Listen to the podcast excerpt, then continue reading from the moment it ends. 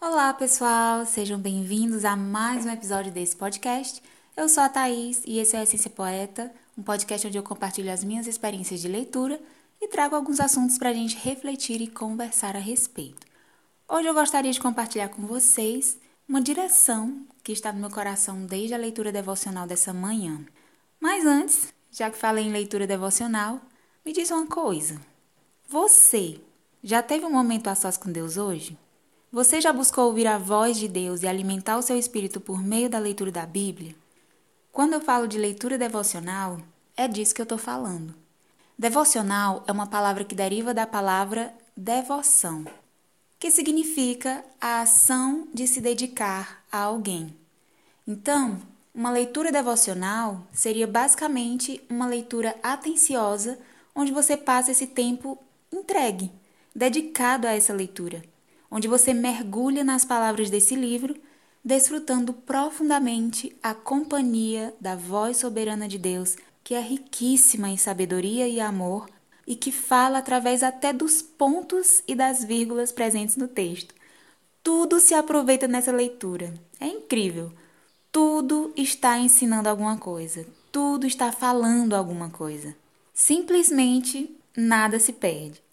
Então, resumindo, leitura devocional é quando você vai demonstrar a sua devoção a Deus, ou seja, é quando você vai demonstrar a sua dedicação o seu amor e o seu desejo pela companhia dele, apreciando com intenção e intensidade tudo que ele fala e te ensina por meio dessa sua ação de ler o que ele deixou escrito para nós.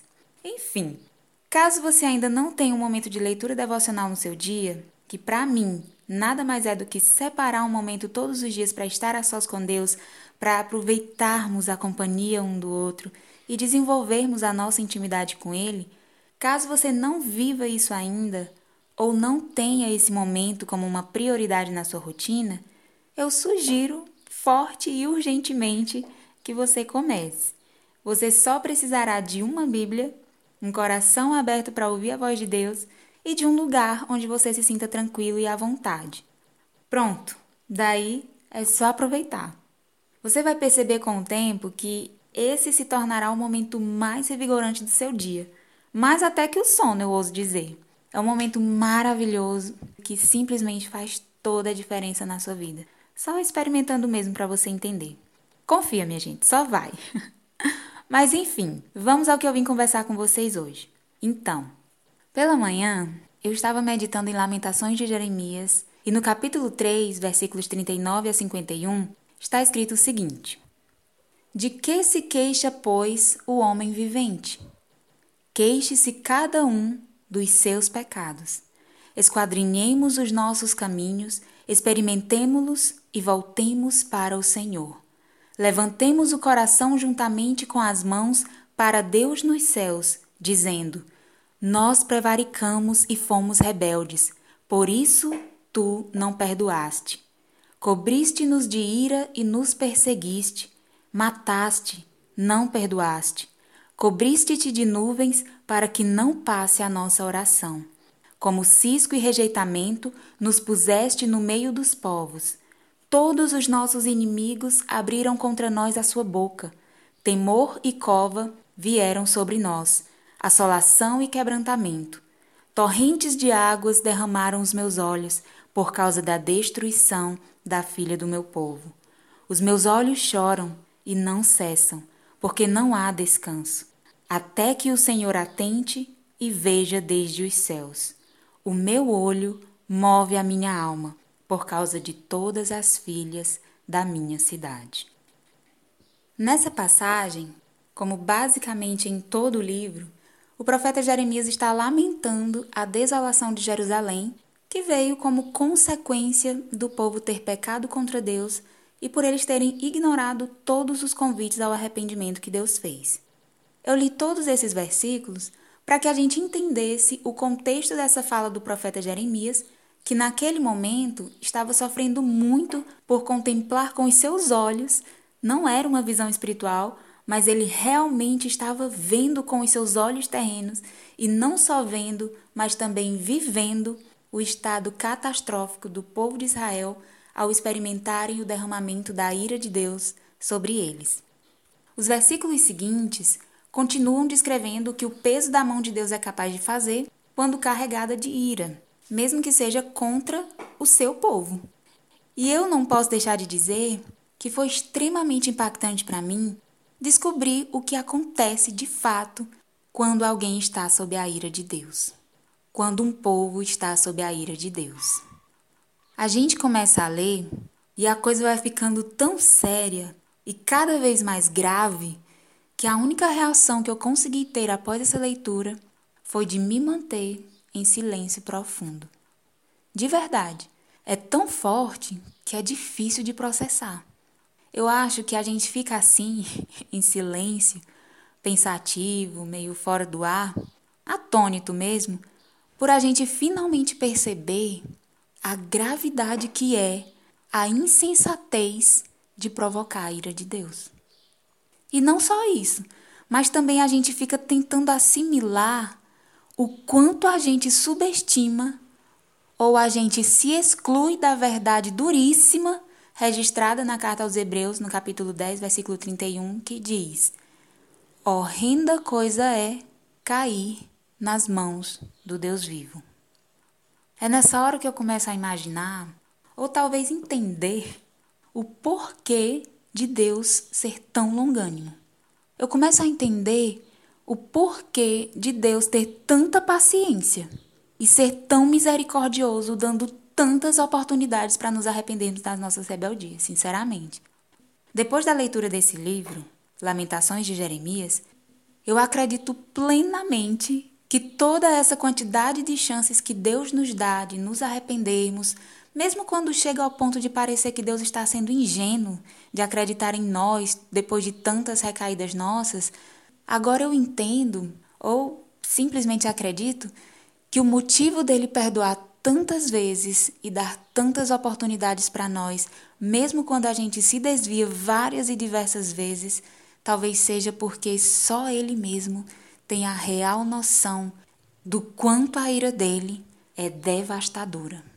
Por mais que a gente ouça a respeito da execução da ira de Deus, só imaginando a gente não consegue assimilar a real dimensão do peso da mão de Deus quando ele está irado.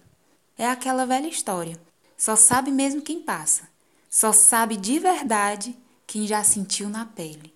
Sinceramente, agora esse livro me levou a pensar que Deus concede tanta oportunidade assim para nos arrependermos e nos perdoa tantas vezes, porque Ele bem sabe o quanto dói experimentar a ira dele e sabe principalmente que depois que a paciência dele esgota, e ele decide derramar a sua ira, não adianta mais chorar.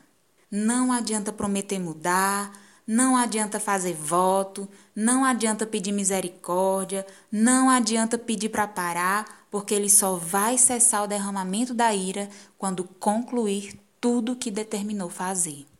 Tanto é assim que em Lamentações capítulo 3, versículos 43 e 44, o profeta fala a respeito de Deus. Ele diz: Cobriste-nos de ira e nos perseguiste. Mataste, não perdoaste. Cobriste-te de nuvens para que não passe a nossa oração. Guarda essa última frase. Cobriste-te de nuvens. Quem se cobriu? Deus cobriu a si mesmo de nuvens. Cobriste-te de nuvens para que não passe a nossa oração. Já no capítulo 2 de Lamentações, no versículo 1 e versículo 2, parte A, diz assim: Como cobriu o Senhor de nuvens na sua ira a filha de Sião. Derribou do céu à terra a glória de Israel e não se lembrou do escabelo de seus pés no dia da sua ira. Devorou o Senhor todas as moradas de Jacó e não se apiedou. Eu acho interessante que nessas duas passagens é dito que Deus cobriu o povo de nuvens ou que Deus cobriu a si mesmo de nuvens. E nos dois casos, a interpretação que eu faço é que essas nuvens serviam de barreira entre Deus e o povo. No capítulo 2, vemos que quando Deus cobre o povo com nuvens, logo em seguida diz que ele não se lembrou da filha de Sião no dia da sua ira. É como se ele a cobrisse de nuvens, cobrisse o povo de nuvens. É como se ele cobrisse Sião de nuvens, talvez para não olhar diretamente para ela e, ao contemplá-la, se lembrar do quanto ela é especial para ele, do quanto ela comove o seu coração e com isso vir a se compadecer dela antes de concluir o castigo que ele deu à sua palavra que aconteceria. E no capítulo 3, quando diz que Deus cobre a si mesmo de nuvens, claramente diz que ele faz isso para que as orações do povo não cheguem até ele. É como se essa nuvem que o envolve formasse uma barreira que o impediria de ouvir as súplicas desesperadas do povo, e dessa maneira Deus não correria o risco de se compadecer e interromper o derramamento da sua ira. Mas entendam, com isso eu não quero dizer que Deus não tem domínio próprio ou não tem firmeza de palavra para cumprir o que disse que faria, sem riscos em si mesmo de cumprir essa promessa de forma incompleta. Mas eu acredito que, mesmo Deus sendo firme até o fim em suas decisões, de modo que nada o abale ou o faça fraquejar no cumprimento do que disse que faria, essas passagens podem simplesmente ser uma forma de reforçar o fato de que o Senhor não revogaria de jeito nenhum o derramamento da sua ira por completo por maior que seja o seu amor pelo seu povo e por maior que seja a sua capacidade de ser muito misericordioso, pois ainda se fosse o caso de o amor de Deus tornar muito difícil para ele manter em execução o seu castigo, por causa do tanto que Israel comove o coração de Deus e por conta disso ele corresse algum risco de se compadecer e reduzir o tempo de castigo do povo, ele facilmente resolveria esse risco, entre aspas, usando nuvens como barreiras que impediriam o próprio Deus de contemplar o sofrimento do povo ou de ouvir as suas orações clamando por misericórdia. Enfim, é o que eu entendi desse texto. Acho inclusive muito importante frisar que isso é uma interpretação puramente pessoal. É o que eu entendi ao ler esse livro, lendo nesse momento da minha vida, com o conhecimento que eu tenho até aqui. Talvez isso mude em algum momento daqui para frente. Mas voltando ao texto inicial, em que Jeremias lamenta tudo o que está acontecendo e reconhece que tudo o que eles estão passando é consequência da rebeldia e prevaricação de Israel, nessa passagem do capítulo 3, o versículo que mais me chamou a atenção foi o versículo 51, quando o profeta diz a seguinte frase: o meu olho move a minha alma por causa de todas as filhas da minha cidade. Para mim, gente, essa frase é tão profunda. Essa frase me ensinou uma lição muito importante e que nem tem tanto a ver com essa questão toda de ira, castigo e tal. Inicialmente, era sobre ela que eu queria falar, mas esse episódio foi tomando um rumo bem diferente e eu acabei focando muito no impacto que foi para mim conhecer o que aconteceu de fato com Israel quando do derramamento da ira de Deus sobre o seu povo e o quanto ter consciência disso gera em nós um temor de Deus, gera em nós uma consciência, gera em nós uma consciência mesmo, uma consciência maior a respeito de nossa pequenez e de que não estamos lidando com um espírito qualquer, não. Mas nós estamos lidando com o espírito que é Deus e Senhor sobre nós. Além da consciência de que existe sim a possibilidade real do cálice da ira do Senhor transbordar por causa de nossas ações, e com isso vem a possibilidade real também de nós não termos mais oportunidade de arrependimento, apenas de suportar mesmo o tempo da ira que, como eu já falei aqui, está muito além da nossa capacidade de assimilar o quão grave e pesado é para nós passarmos por isso. E não, gente, eu não estou esquecendo do fato de estarmos vivendo o tempo da graça e que o sangue de Jesus nos purifica de todo pecado e que existe perdão em Cristo Jesus. Eu sei de tudo isso. A minha intenção em compartilhar sobre essa experiência de leitura das Lamentações de Jeremias tem mais a ver com a importância de também conhecermos a forma como Deus age quando está operando a sua ira sobre um povo. Esse é um lado de Deus que a maioria de nós não busca tanto conhecer ou ignora completamente porque afinal nós nos interessamos muito mais pelas bênçãos e promessas boas de Deus. Mas, para mim, essa experiência de leitura mostrou que definitivamente é melhor conhecermos o quanto antes esse lado de Deus, ou seja, a justiça além do amor, para que possamos ter o devido temor e noção do quanto desobedecer, ignorar ou desonrar a Deus trará um prejuízo imensurável para a nossa vida e também para percebermos que a forma de Deus lidar com nossas falhas e pecados não é só perdão, perdão, perdão, não, mas chega sim uma hora em que a disciplina ou o castigo é inevitável. Em suma, o que eu entendi é que nós não podemos buscar conhecer a Deus somente pelas suas bênçãos ou palavras bonitas, pois podemos acabar acreditando erroneamente que Deus é só amor e se esquecendo de que Ele também é justiça e não só é justiça, como opera justiça e juízo na terra. Essa leitura, por mais que a gente a encontre no Antigo Testamento, isso não anula as verdades que há nela, porque o Senhor não muda. Ele mesmo disse isso em Malaquias capítulo 3, versículo 6. Nele não há mudança nem sombra de variação, como diz em Tiago 1, versículo 17. Sem falar que no Salmo 9, verso 16, parte A, diz que o Senhor é conhecido pelo juízo que fez. Na tradução da nova versão internacional, esse mesmo salmo diz: O Senhor é conhecido pela justiça que executa. Ou, na nova tradução na linguagem de hoje, diz que o Senhor se torna conhecido pelos seus julgamentos justos.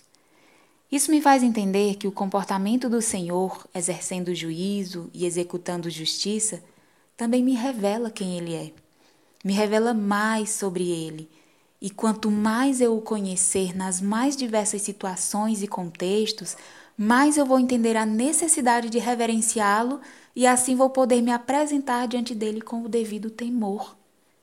Enfim, eu confesso que quando eu terminei de produzir o roteiro e me preparar para a gravação desse episódio, eu fiquei um pouco preocupada a respeito de como vocês receberiam ou entenderiam o que foi dito nesse episódio.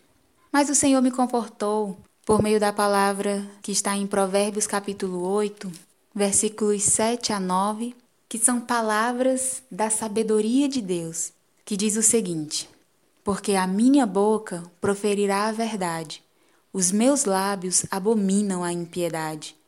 Em justiça são todas as palavras da minha boca. Não há nelas nenhuma coisa tortuosa nem perversa. Todas elas são retas para o que bem as entende e justas para os que acham o conhecimento. Versículo 10: Aceitai a minha correção e não a prata, e o conhecimento mais do que o ouro fino escolhido. 11. Porque melhor é a sabedoria do que os rubins, e de tudo que se deseja, nada se pode comparar com ela. O que ficou no meu coração foi o versículo 9, que diz: Todas as palavras que o Senhor nos diz, que a sabedoria de Deus nos concede, são retas para os que bem as entende e justas para os que acham o conhecimento.